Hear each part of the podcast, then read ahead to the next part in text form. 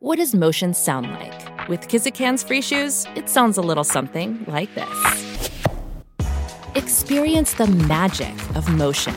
Get a free pair of socks with your first order at kizik.com/socks. El Financiero News. A continuación, la información más relevante de México, Estados Unidos y el mundo el día de hoy.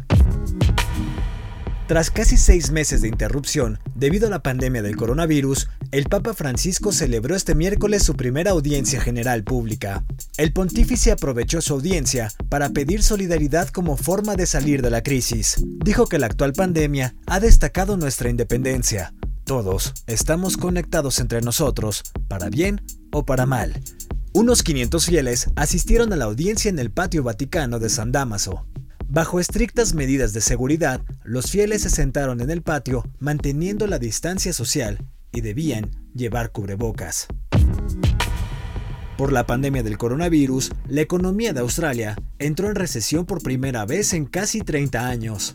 El país registró una caída de 7% en el segundo trimestre del año, esto con respecto al trimestre anterior. Este retroceso también es el mayor desde que se lleva el registro. La caída trimestral fue mayor que las previsiones de los economistas, que esperaban una contracción del 6%.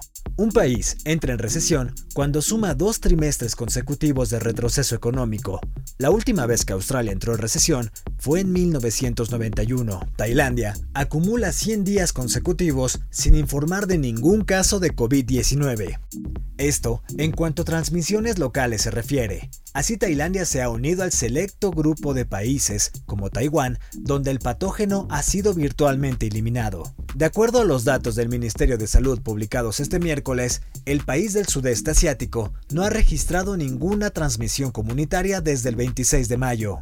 Las autoridades todavía están encontrando infecciones, pero estas corresponden a viajeros que llegan a las fronteras del punto de acceso turístico. Dichas personas son puestas en cuarentena y solo se les permite ingresar al país después de que se recuperan.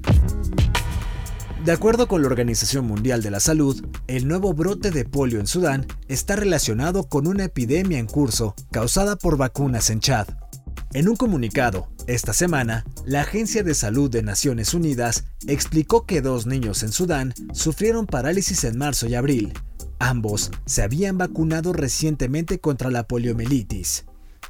La Organización Mundial de la Salud dijo que detectó otros 11 casos de polio derivados de vacunas en Sudán y que el virus también se había identificado en muestras ambientales. Más de una docena de naciones africanas están luchando contra brotes de polio causados por el virus, incluyendo Angola, Congo, Nigeria y Zambia.